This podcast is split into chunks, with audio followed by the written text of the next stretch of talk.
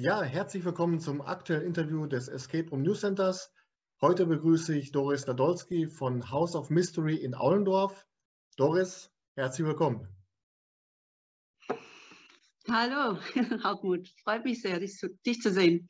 Ja, ich freue mich auch. Schön, dass es geklappt hat. Und da wollen wir es mal eine schöne Stunde machen. Genau. Doris, als ich mich so ein bisschen auf der Homepage von House of Mystery umgeschaut habe, äh, fiel mir erstmal dieser imposante Eingangsbereich bei euch auf. Ähm, was war das für eine Nutzung, die ihr vorher da in dem Gebäude drin hattet? Ähm, das war früher die, also es ist nach wie vor die Postverteilzentrale hier und äh, der Bereich, den wir nutzen, das war die Post, äh, ja, also das Postamt praktisch. Und es wurde dann später ausgegliedert in, in dem Rahmen, als die Post äh, privatisiert wurde. Ähm, also hier befand sich tatsächlich die Schalterhalle. Und war das seinerzeit auch praktisch der, ja. der, die Initialzündung für den ersten Raum, der dann heißt äh, Postraum in Aulendorf, dass ihr gesagt habt, okay, wenn wir hier schon die alte Post hatten, dann ist das auch unser erstes Abenteuer? Ganz genau, so war das. Es war der Aufhänger. Und äh, es ging eigentlich auch einfach darum, dass wir äh, die Leute hier abholen. Also ich wollte keinen englischen Titel, sondern wir machen einfach, wir nehmen das, was wir haben und da machen wir was draus. Ja, wobei natürlich dann auch alle eure Räume werden dann natürlich auch auf Englisch angeboten. Ist doch richtig, ne? Nicht alle, nein. Wir haben zwei Räume, die auf Englisch angeboten werden. Ja.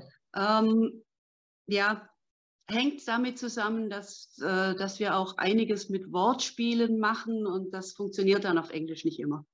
Der Raum Postraum in Aulendorf hatte ja anfangs einmal den Ruf, er sei der schwerste Raum weit und breit. Das habe ich bei euch auf der, auf der Facebook-Timeline gelesen. Wie würdest du heute den Schwierigkeitsgrad dieses Raumes einschätzen und wie wichtig ist es eigentlich auch aus Sicht einer Anbieterin zu sagen, wir müssen eine breite Palette haben des Schwierigkeitsgrades, um Erstspieler nicht zu überfordern und äh, Vielspieler nicht zu unterfordern? Also die Erstspieler überfordern tun wir in dem Sinn nicht, weil wir einfach ein, zwei Hinweise mehr geben. Und ähm, es ist schon für, für uns auch wichtig, breit, also breiter aufgestellt zu sein, um möglichst viele äh, Gäste ansprechen zu können damit. Und vom Schwierigkeitsgrad her würde ich sagen, der Postraub ist nicht einfach, aber er ist gut zu meistern, gut zu handeln für Einsteiger, weil er den linearen Aufbau hat. Ja, äh, so wie der Postraub in Aulendorf, so hat auch der, der zweite Raum Intrigen in der Küchenmeisterei ja einen Lokalbezug. Da geht es ja um die Hochzeit des Burggrafen und um die Herstellung seiner Leibspeise. Äh, sind das so Sachen, die auch tatsächlich einen historischen Hintergrund haben? Also gibt es auch den Burggrafen, gab es den früher mal? Oder sind das so Sachen, wo man sagt, ja, wir wollen da diese, diesen Lokalkolorit wollen wir auf jeden Fall den Stempel aufdrücken, ob das jetzt stimmt oder nicht. Den Burggrafen gibt es tatsächlich oder den gab es. Also das Aulendorf hat ein Schloss und da gab es diesen Burggrafen. Ähm, der wird auch nach wie vor äh, am Leben erhalten. Der spielt eine Rolle auch zum Beispiel in der Aulendorfer Fasnet. Mhm. Wobei ich da nicht sehr tief drin stecke, aber ich weiß halt, dass es die Figur noch gibt tatsächlich. Und ähm, also mir ging es darum, am Anfang ähm, wir, wir, kommen hier mit dem Thema Escape Room. Das haben viele Menschen hier überhaupt noch nie gehört. Von daher war es mir wichtig, wir, wir bieten etwas an, womit die Leute was anfangen können. Und deswegen der Bezug eben zu Aulendorf. Ähm, wir haben den Postraub, wir haben als zweiten Raum hatten wir die Jagdhütte im Burggräflichen Wald, dann eben mhm. die, äh, die Küchenmeisterei und auch die Versuchsanstalt hat einen Bezug zu Aulendorf. Es gibt hier ein, äh, tatsächlich ein äh, Speziallabor. Ja, ich weiß nicht sehr viel drüber, möchte auch nicht sehr viel drüber sagen, aber es gibt tatsächlich eine Untersuchungsanstalt. Das war einfach der Einstieg, um, um die, die Leute hier in der Gegend abzuholen. Ja gut, wahrscheinlich ist bei euch dann auch der, der Anteil der, der Erstspieler, Erstspielerinnen auch immens hoch wahrscheinlich. Ne? Ihr werdet ja dann auch, oder habt ihr viele viele äh, Escape Room-Touristen, die da auch zu euch kommen? Ähm, nein, tatsächlich sind es äh, hauptsächlich Erstspieler und Zweitspieler oder Leute, die eben bei uns zum ersten Mal gespielt haben und dann wiederkommen, bis sie alle Räume durch haben. Hm. Ähm, die Escape-Touristen, ähm, die finden den Weg noch nicht so zu uns. Da sind wir ein bisschen ab vom Schuss, das ist schade. Ähm, ja, aber wir sind da. dürfen kommen. Und äh, stell dich mal darauf ein, dass nach diesem Interview euch natürlich dann die Leute die Bude einrennen, was durch das hören natürlich auch äh, 100.000 Leute. Äh, klar, das dann bei euch, also zieht euch schon mal warm an.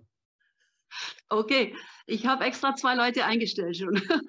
Wunderbar, freut mich. Äh, du hast gerade schon erwähnt, dem, äh, den Raum Laborunfall in der Versuchsanstalt. Dieser Raum und auch die beiden Räume, über die wir gerade schon gesprochen haben, haben eine Besonderheit, die ist mir bei 75 gespielten Räumen bisher noch gar nicht untergekommen, und zwar Escape Rooms bei Tageslicht. Äh, Gibt es besondere, ja. besondere Reaktionen der Spielerinnen und Spieler auf diese Besonderheit, dass sie sagen, ach Mensch, hatten wir noch gar nicht, ist ja auch interessant, oder wird das so gar nicht richtig wahrgenommen als Besonderheit? Also zuerst überrascht es mich ein bisschen, weil ich das so noch nicht wahrgenommen habe. Ich würde sagen, ich habe die Räume, die ich gespielt habe, waren so 50-50, Tageslicht oder äh, dunkler. Und ähm, wir kriegen immer wieder mit, wenn wir die Leute dann reinführen in den Raum, dass sie tatsächlich sagen, oh, hier ist hell, Gott sei Dank. Ja, ja also ähm, es wurde anfangs sehr mit, mit äh, Dunkelheit und äh, eingesperrt sein und Angst und solches, äh, solche Dinge verbunden. Aber wir bekommen schon immer mehr mit, dass, äh, dass die Leute verstehen, dass es bei uns zumindest mehr ums Rätseln geht und von daher wissen sie auch, dass es Tageslicht hell ist. Ja, und vor allen Dingen für mich wäre es gut, weil dann kann ich etwas besser lesen, denn je dunkler es wird, umso eher bin ich dann aus der Gruppe komplett raus.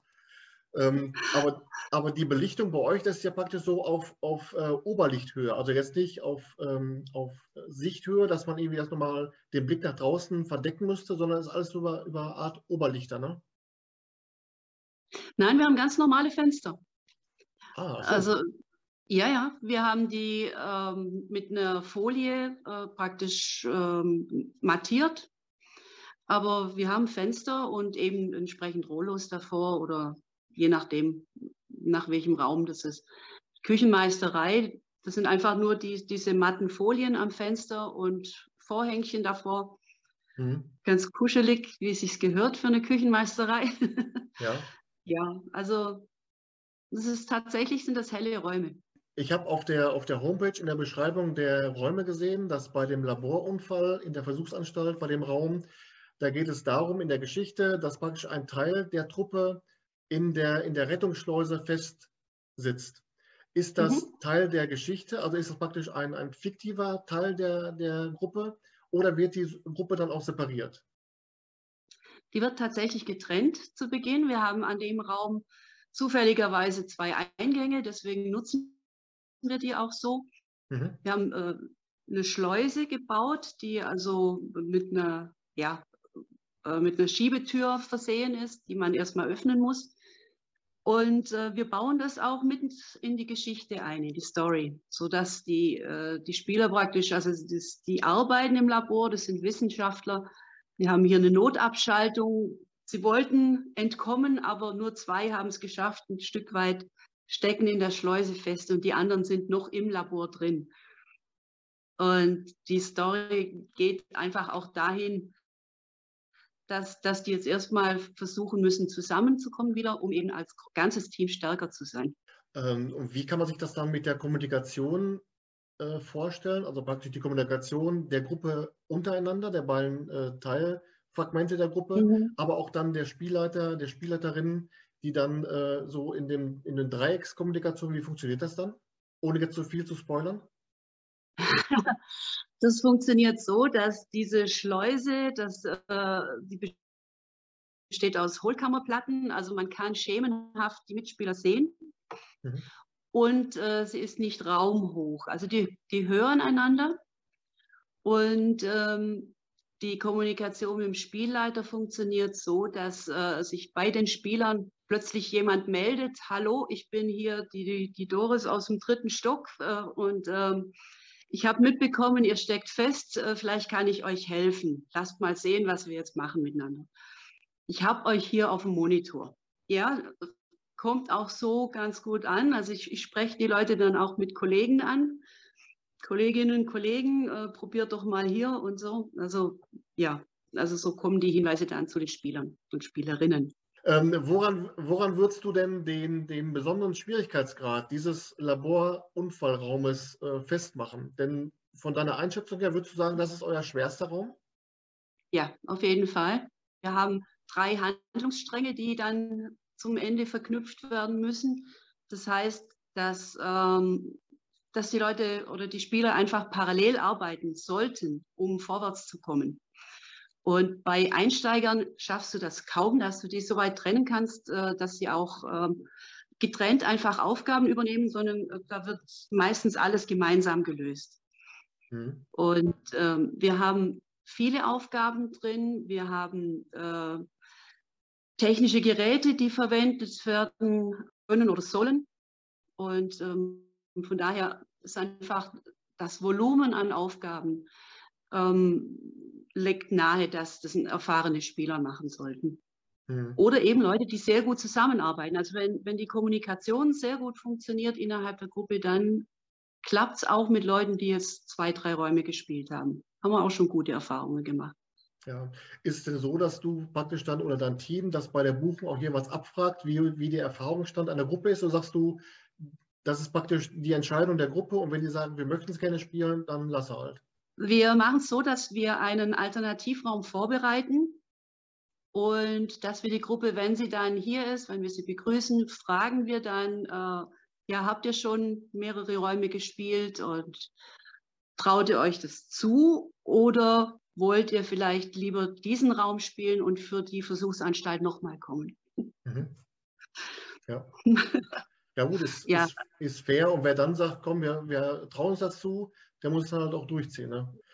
Wo wir gerade bei, bei Empfehlungen sind, gibt es ja auch für den Raum das Geheimnis der burggräflichen Jagdhütte, den du eben schon erwähnt hast, auch eine Altersempfehlung und zwar FSK 18. Ähm, ja. Teil, Teil 1 der Frage ist, woran machst du fest, dass da lieber äh, Leute FSK 18 spielen sollten?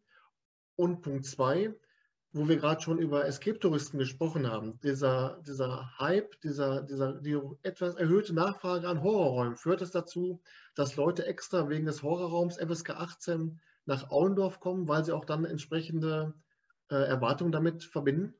Also das, ich fange mit dem hinteren Teil zuerst an. Ähm, wir haben durchaus Spieler, die anderthalb Stunden auf sich nehmen, aber die kommen auch für die Küchenmeisterei, äh, fahren die anderthalb Stunden. Also es ist nicht speziell jetzt für, für die Jagdhütte, dass sich das so abzeichnet, ähm, wobei das tatsächlich unser meistgebuchter Raum ist. Also es kommt sehr gut an. Und ich denke schon auch, dass es mit der Stimmung zusammenhängt, mit der Atmosphäre in dem Raum. Es spielt halt eben nachts im Wald und äh, ja, von daher kommt es schon gut an. Horror haben wir nicht. Wir haben Grusel mit Charme. Ah, ja. also ja, so richtig äh, Horror, also da kann ich mich nicht so dafür begeistern und dann kann ich das auch nicht bauen. Die FSK 18 Geschichte hängt einfach damit zusammen, wir haben, ähm, ich sag mal, Geräte und Zubehör in dem Raum, die ich jetzt einfach nicht ähm, in Händen von, von Jugendlichen sehen möchte, die ja vielleicht rumalbern damit und sich verletzen oder ähm, ja, sind auch Details sichtbar, die jetzt Jugendliche meiner, meines Erachtens nicht sehen müssen. Also das, ähm, es gibt an sich, das ist nur meine persönliche Einschätzung, diese FSK 18. Ja. Jetzt hast du gerade erwähnt, dass es auch dann äh, nachts spielt im Wald spielt, also praktisch auch dann, man, man überwindet als Gruppe auch den Weg zur Hütte. Jetzt sagen ja viele, die Darstellung eines Outdoor-Szenarios in einem Gebäude ist unheimlich schwierig. Man muss auf, man, viele sagen, du musst auf den Wind achten, du musst auf die Akustik achten. Siehst du das ähnlich schwierig oder sagst du einfach, die Gruppe, die sich begeistert für den Raum, oder die, die Gruppe, die sich für den Raum begeistert, die nimmt das gar nicht wahr, ob jetzt da der Wind von rechts, von links kommt, von oben oder wie, wie siehst du das? Ja, wir lassen den Wind gleich ganz weg, da muss sich niemand Gedanken drüber machen. Ähm, also die, die Spieler lassen sich da einfach reinführen in diese Atmosphäre. Wir sagen dann, äh, das, das spielt im Wald und die Deko, äh, die Deko ist entsprechend, die Hütte steht ja dann da. Ähm, also die lassen sich drauf ein, ohne dass wir jetzt hier, äh, also wir haben ein bisschen mit Duft arbeiten wir ein bisschen und mit, mit Musik natürlich. Aber jetzt Wind oder dass wir eine Outdoor-Atmosphäre darstellen wollen, das haben wir nicht. Ja, ich glaube, wenn man auch als Spieler oder als Spielerin anfängt, so einen Raum dann auch noch so kaputt zu denken, also nach dem Motto, ja Moment, aber jetzt müsste doch der Wind eigentlich von da kommen. Ich glaube, wenn man damit anfängt, da kann man dann aufhören, da kann man äh, Wellensittiche züchten, aber kann man mit dem Escape Room spielen komplett aufhören. Denn ich glaube, da macht man das ganze Erlebnis komplett kaputt. Ne? Ja, denke ich auch. Also man, man muss sich einfach ein bisschen auf was einlassen können, finde ich auch. Jetzt ist es ja so, ähm, dass ihr auch bei House of Mystery in Aulendorf nicht nur eure Escape Rooms anbietet, sondern ihr habt ja auch so Teambuilding und äh, Seminarangebote. Kannst ja. du da mal so, so, einen kleinen Abriss geben, was sich da in, dem, in der Angebotsblätter befindet und wie sowas abläuft? So an einem Beispiel? Ja, ja. Also ähm, beim Teambuilding unterscheiden wir einmal zwischen, ähm, zwischen dem Spaß-Teambuilding und ähm, dem, das mit Arbeit verbunden ist. Ähm, Wenn es um Spaß geht, geht es einfach darum, dass wir Firmen die Möglichkeit bieten, äh, gemeinsam was zu unternehmen, dass die, äh, die Mitarbeiter sich mal von der anderen Seite kennenlernen. Beim Escape Game ist es natürlich auch äh, ganz toll mal zu sehen, dass der, der Kollege sowieso oder die Kollegin sowieso äh, ja auch mal ganz tolle Ideen haben kann und auch mal out of the box denkt und so. Ja, man lernt sich neu kennen und anders kennen. Und es geht dann einfach nur darum, wir haben hier den Spaß miteinander. Und das kann man verknüpfen, zum Beispiel jetzt, dass wir äh, mit einer Brauereibesichtigung, wir haben ja die Schlossbrauerei hier in Aulendorf, da arbeiten wir sehr gerne mit zusammen. Die ersten gehen zum, äh, zur Brauereibesichtigung, die, der andere Teil spielt bei uns und dann wird gewechselt. Mhm. Und äh, also das ist rein, wir haben Spaß miteinander, wir haben mal Zeit miteinander verbracht. Dann haben wir aber auch die Möglichkeit, ähm, dass wir zum Beispiel Vorgesetzte zusehen lassen, wenn, wenn die Mitarbeiter miteinander einen Raum spielen. Und ähm, also die dürfen, die bekommen von uns ein Tablet und haben die, gleichen, die gleiche Optik, wie wir sie haben, wenn wir in den Raum reinsehen. Und sie können ihre Mitarbeiter einfach mal ähm, in Aktion sehen. Das hat man in der Firma ganz selten, dass man das Zusammenspiel so sehen kann. Und es gibt dann die Möglichkeit, ähm, Fotos oder halt Screenshots zu machen. Und hinterher setzt man sich zusammen, führt eine, eine Diskussion. Wir geben den, ähm, den Gästen dann auch äh, einen Leitfaden an die Hand, so einen kleinen Fragenkatalog, wo sie sich durcharbeiten können, im Sinn von, bin ich wahrgenommen worden, ich hatte Ideen, hat man die gehört, so wie es eben auch in der, in der Firma einfach mal passieren kann, jemand kommt ständig mit einer Idee, aber die wird einfach nicht gehört. Und ähm, vieles geht dabei verloren. Ja, das wäre mal so das Teambuilding. Und ähm, zum Seminar. Da ähm, also bieten wir hauptsächlich für Berufseinsteiger oder Azubis, bieten wir ein Seminar an, in dem ähm, die, die Wichtigkeit oder der Sinn von Teamwork erarbeitet wird. Mhm. Wir spielen zuerst eine Runde, dann ähm, kommt ein Seminarteil, also wir erarbeiten, wie bildet sich ein Team, wie funktioniert ein Team untereinander, vor, Vorteile, Nachteile von Teamarbeit. Und ähm, wir schauen uns dann gemeinsam diese, also ein paar Sequenzen an aus, aus diesem Spiel, sodass die, äh, die Teilnehmer einfach die Möglichkeit haben, auch sich mal zu beobachten, wie sie interagieren mit anderen. Es mhm. kommt immer sehr gut an. Also ich war zuerst ängstlich ein bisschen, aber es kommt wirklich sehr gut an. Die, die haben den größten Spaß dabei. Es ist auch Verpflegung mit eingebaut. Also wir bieten das halbtags oder ganztags an. Beim Ganztagsseminar ist es dann so, dass wir ein zweites Mal in den Escape Room gehen, in den anderen natürlich, und dann eben auch bewusst auf das Erarbeitete achten äh, im Zusammenspiel.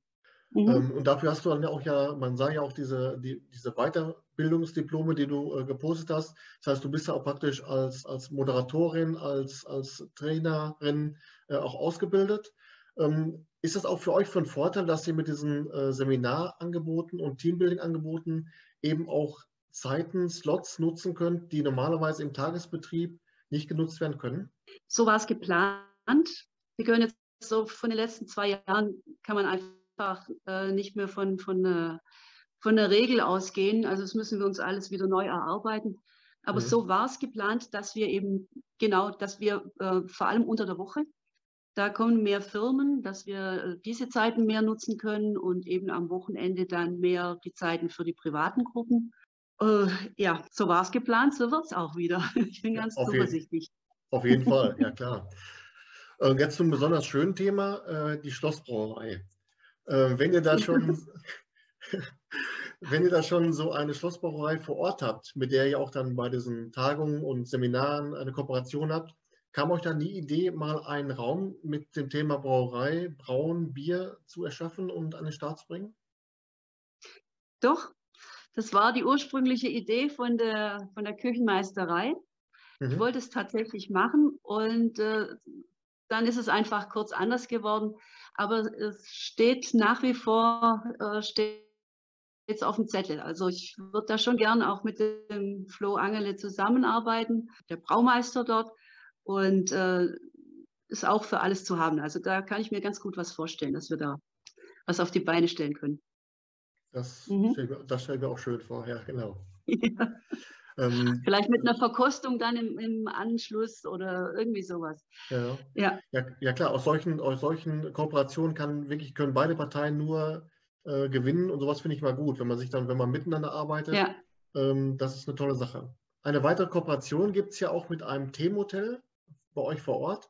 Das heißt, ihr seid dann, ja. äh, wie ich das richtig verstanden habe, seid ihr beauftragt worden, einen Raum mit Rätseln auszustatten, dass es praktisch so eine Art bewohnbarer Escape Room wird.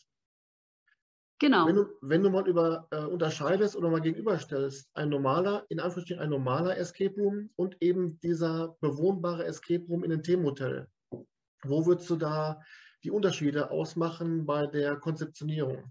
Das Wichtigste ist erstmal der, der zeitliche Rahmen. Du kannst natürlich nicht sagen, ähm, ihr müsst jetzt erstmal, äh, bevor ihr euer Zimmer beziehen könnt, müsst ihr jetzt erstmal eine Stunde lang Rätsel lösen. Erst dann könnt ihr den Koffer auspacken. Das, das geht nicht. Der Rahmen ist so gedacht, dass wir das, äh, die, die Rätsel über den gesamten Zeitraum des Aufenthalts dann gelöst werden können.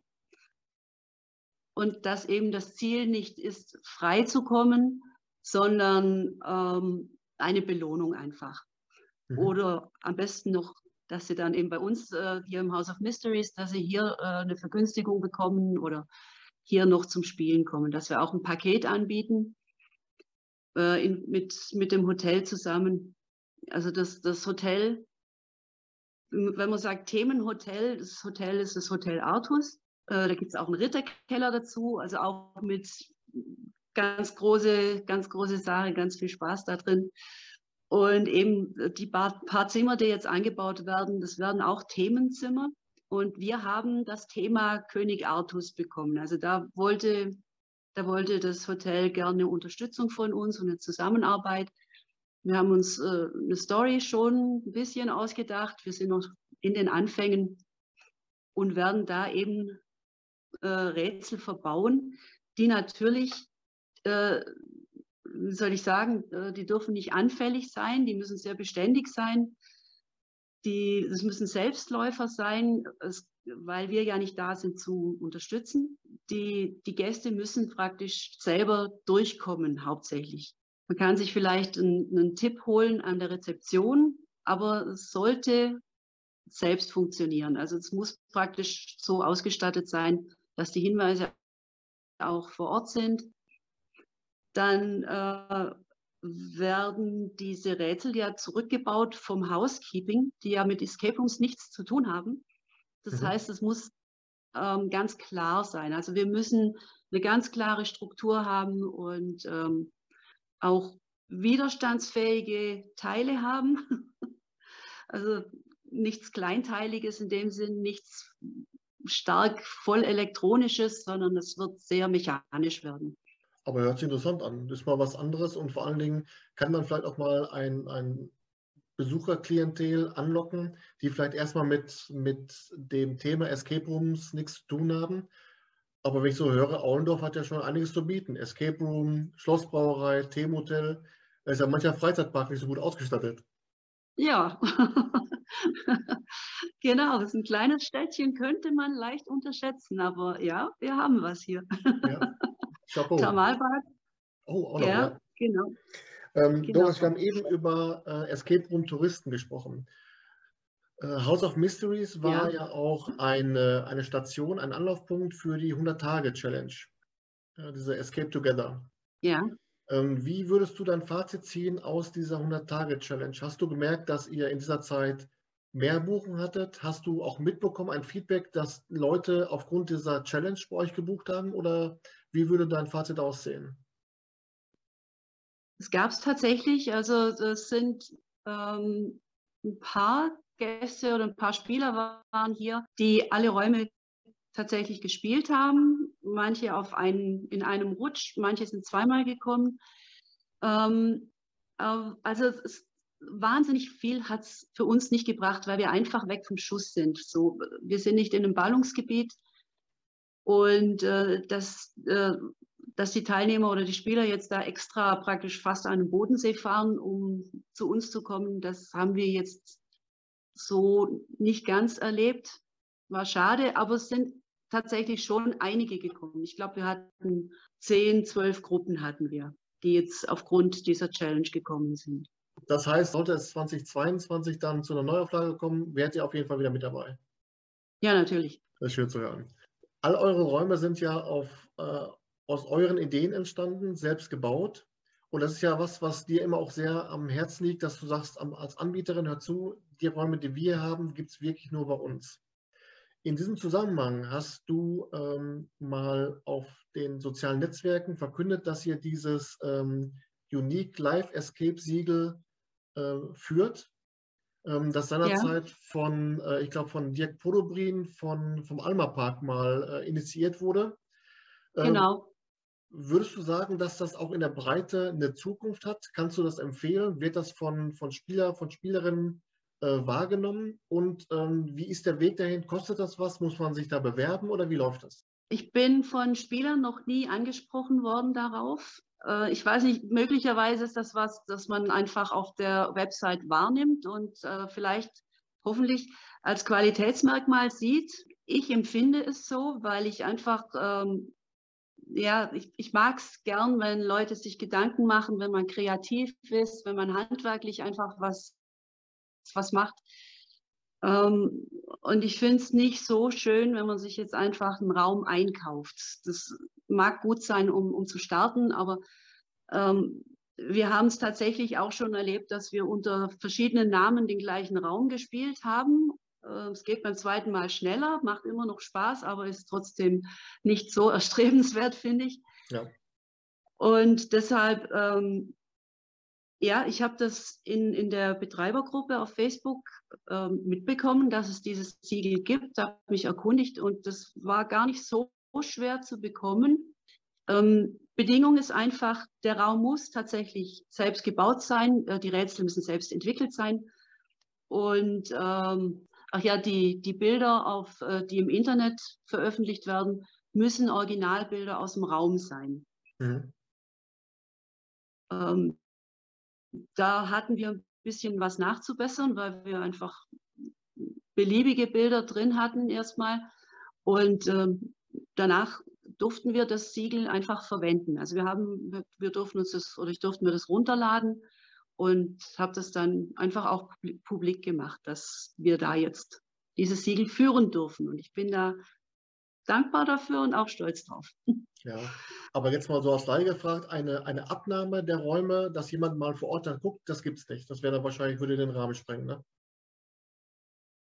Ja, das geht schon äh, auf Vertrauensbasis. Ja. Also, ja. Denn ich hatte äh, in einem Interview des Escape Room News Centers einen Anbieter, der eben eingekaufte Räume hat.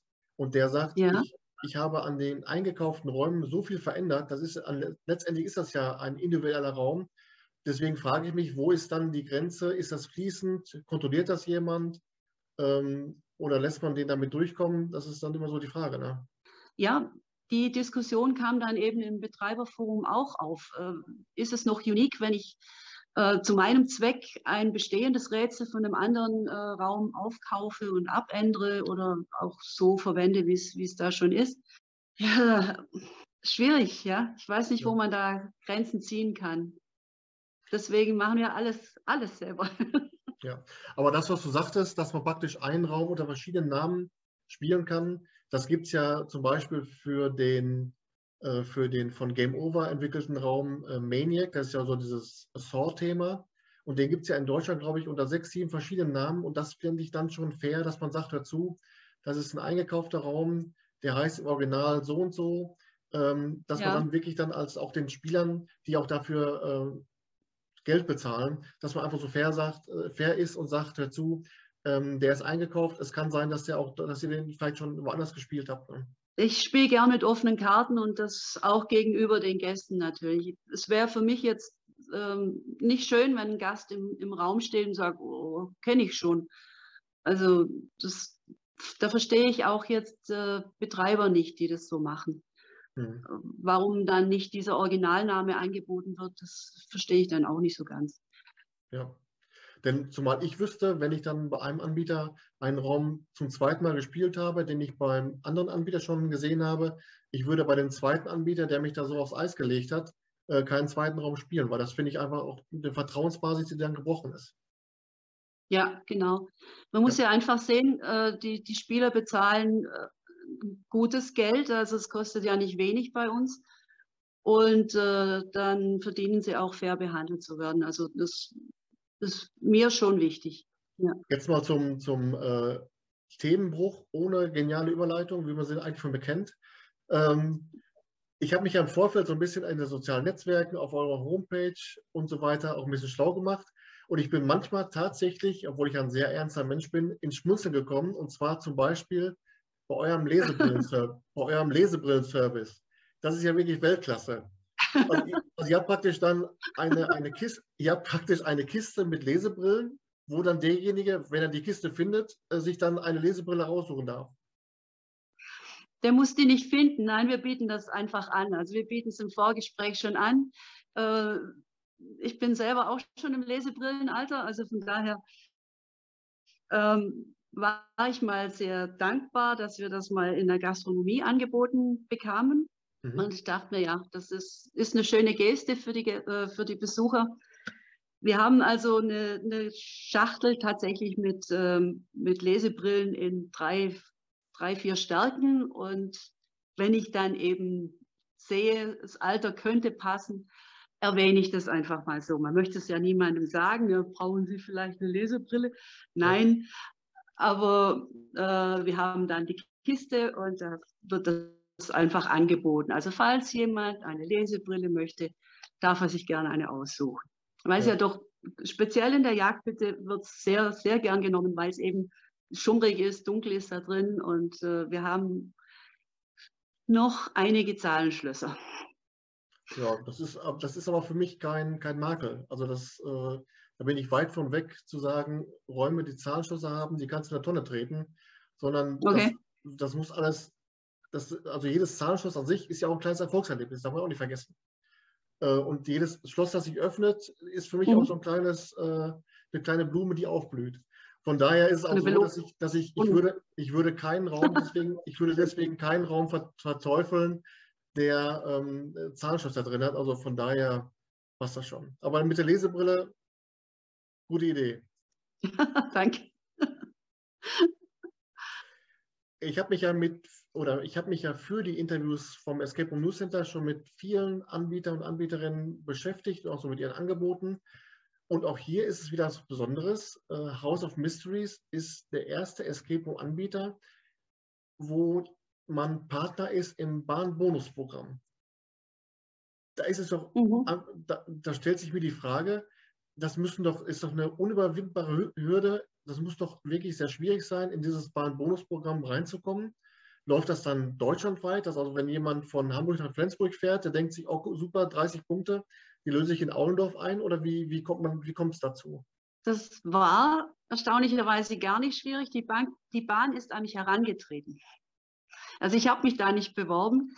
Mhm. Ähm, die Bahn hat, äh, die hat das an eine, eine Firma outgesourced, äh, dass die eben äh, entsprechende Anbieter finden sollen, die dann in das Bahnbonusprogramm übernommen werden sollen.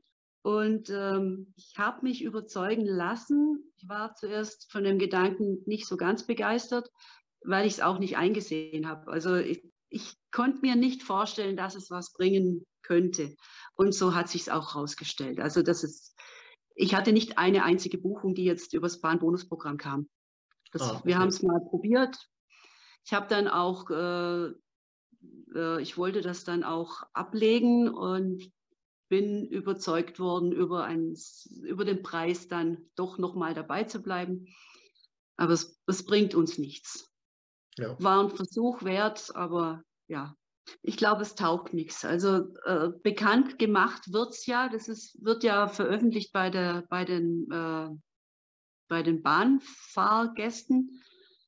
Ähm, es gibt ja den Katalog dort, der da ausliegt, auch in der Bahn. Ähm, es wird online im Bahnbonusprogramm wird es veröffentlicht. Aber ich, ja. ich denke, es ist wahrscheinlich nicht unsere Klientel. Also die Bahnfahrenden wollen von A nach B kommen. Was ja. da links und rechts ist, scheint nicht so interessant zu sein.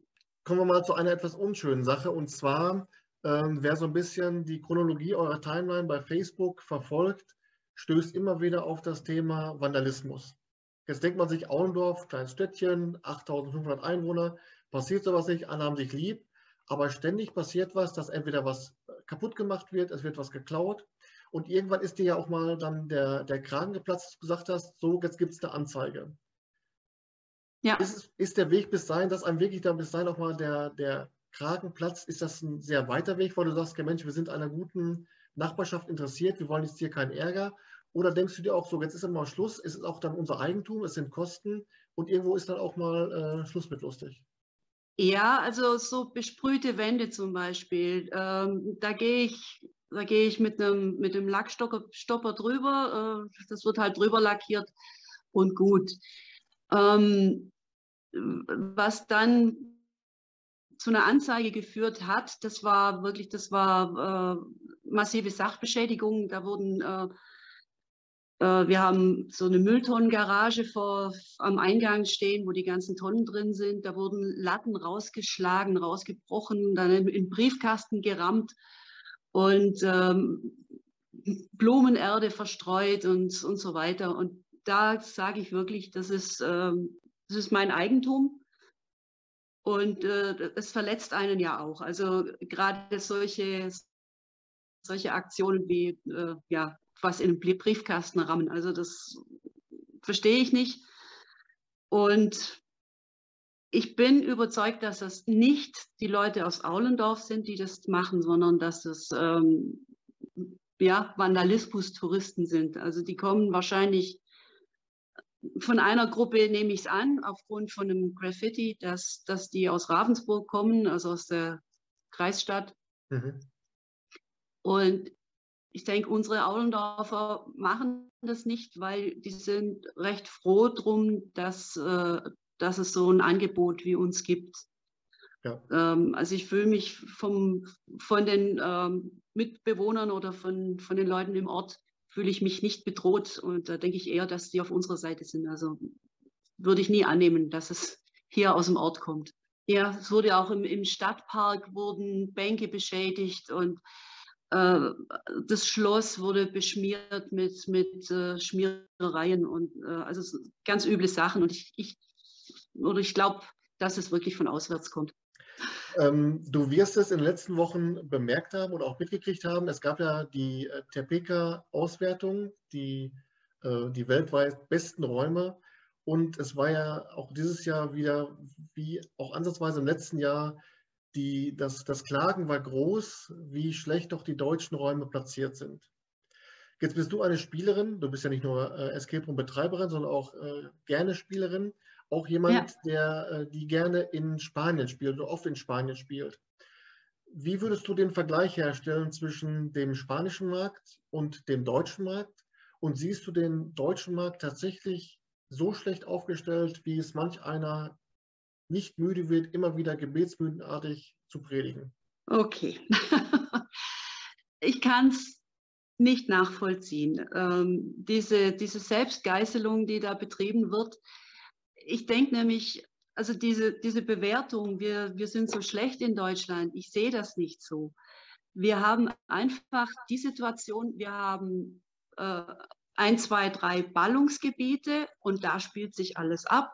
Und alles, was außenrum ist, ähm, wird nie so oft gespielt werden, dass, dass man in die Wertung reinkommt. Also ich, ich sehe uns da ja auch in dieser Situation. Wir könnten, wir könnten den absolut weltgenialsten Escape Room hier anbieten. Äh, wir würden niemals in diese Wertung reinkommen. Die, das, das Bild ist völlig verzerrt, finde ich. Also ich finde es nicht gerechtfertigt, dass man sich hier ständig geißelt.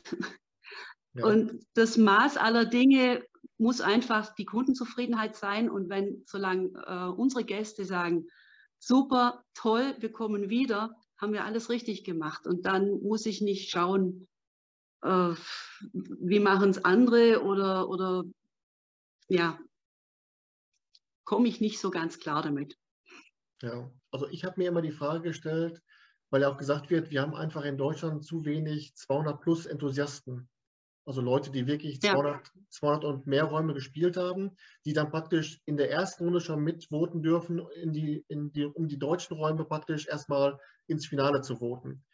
Ich frage mich nur, wo sollen diese Enthusiasten herkommen, wenn man nicht müde wird, immer wieder zu sagen, wie schlecht die anderen sind. Niemand kommt auf 200 Räume, wenn er immer nur bei 8 bis 10 Anbietern spielt äh, und immer äh, nach Athen reisen oder nach Spanien irgendwann ist auch mal äh, das Portemonnaie aufge, aufgebraucht. Und ähm, also ich, ich kann doch nicht erwarten, dass viele Leute 200 und mehr Räume in Deutschland spielen, wenn ich ständig sage, wie schlecht die deutschen Räume sind. Das, das will ich meinen, das ist doch eine, eine Milchmädchenrechnung. Ne? Ja, ja, das ist, äh, da, ja, legt man sich praktisch selber ein Ei damit. Also die, diese, diese ganze Bewerterei ist mir ein bisschen ein Dorn im Auge. Ja. Und bei den Bewertungen halte ich mich ja auch mit dem Escape Room News Center komplett raus. Also es gibt ja keine Noten, es gibt keine Bewertungsskala von 1 bis 10, weil ich A, wer bin ich, dass ich den Daumen heben oder senken darf über Leute, die damit ihr Geld verdienen. Das ist Punkt 1. Und B oder Punkt 2 ist es ja auch dann so, ist eh nur meine subjektive Meinung und die kann ich am, am Ende des Tages in Schornstein schreiben, weil sie dann eh keinen juckt. Ist, doch, ist auch so. Von daher die Meinung interessiert schon, nur ob, ob sie eben so repräsentativ ist, äh, dass, dass das äh, für, für alle passt oder für so, ein, für so einen großen Umfang passt. Ja. Das ist die Frage. Genau. Aber für die letzte Frage, die ja in einem jedem Interview vorkommt, bist du damit ja als Vielspielerin äh, prädestiniert und äh, hochgradig qualifiziert, denn am Ende jedes Interviews frage ich ja meine Gäste immer nach einem Geheimtipp allerdings in Deutschland. Äh, also praktisch ein Escape Room in Deutschland, mhm. der dich beim Spielen positiv überrascht hat, wo du sagst, dieser Raum hätte wesentlich mehr Aufmerksamkeit verdient. Deswegen, was wäre dein Geheimtipp, Doris? Mir hat sehr gut gefallen äh, das Piratenabenteuer von äh, Escape Game in äh, Memmingen. Mhm. Das hat mir ähm, sehr gut gefallen. Da war einfach, ähm, es war vielschichtig, es war viel zu tun. Ich mag immer viel zu tun im Escape Room. Und äh, ja, hat mir sehr gut, gut gefallen. Ja. Und ähm, es ist aber wohl kein Geheimtipp mehr. Schon lange nicht mehr. Aber ähm, die Mumie von Exit Adventures hat mir auch sehr gut gefallen. Bielefeld. Ah, Flug der Mumie. Hm, richtig. Mhm. Genau. War übrigens mein äh, dritter Raum und wir sind, wir sind gnadenlos gescheitert, aber nicht, weil der Raum zu schwer ist oder weil der Raum schlecht ist, sondern weil wir einfach mit den vielen Mechaniken mit den vielen Rätseln, mit der Vielfältigkeit der Rätsel, wir waren einfach komplett überfordert. Wir waren viel zu grün für den Raum. Ähm, und dann äh, waren wir einfach, also wir sind auf jeden das wird auf jeden Fall einer der Räume sein, die ich zum zweiten Mal spiele, weil mich das so gefuchst hat. Der Raum so gut, so schön aufgebaut, so schön strukturiert. Und ich, und ich komme gerade mal äh, 75 Prozent weit. Da war ich, also den Tag war ich bedient. Ich war abends um elf wieder ansprechbar. Okay, ich, ich, ahne, wir sind ungefähr in der gleichen äh, Gegend gescheitert wahrscheinlich. Ja. Uns ging es genauso. Wenn, die, wenn ja. die Kamera aus ist, dann können wir darüber sprechen. Ja, Doris, mit dieser Frage endet schon ja. das Interview. Das hat mir sehr viel Spaß gemacht. Es war sehr kurzweilig und äh, sehr interessant. Ja, mir hat es auch sehr viel Spaß gemacht. Es waren tolle Fragen und sehr interessante, ja. Also, ja. ja. Ich Vielen hoffe, Dank wir, dafür.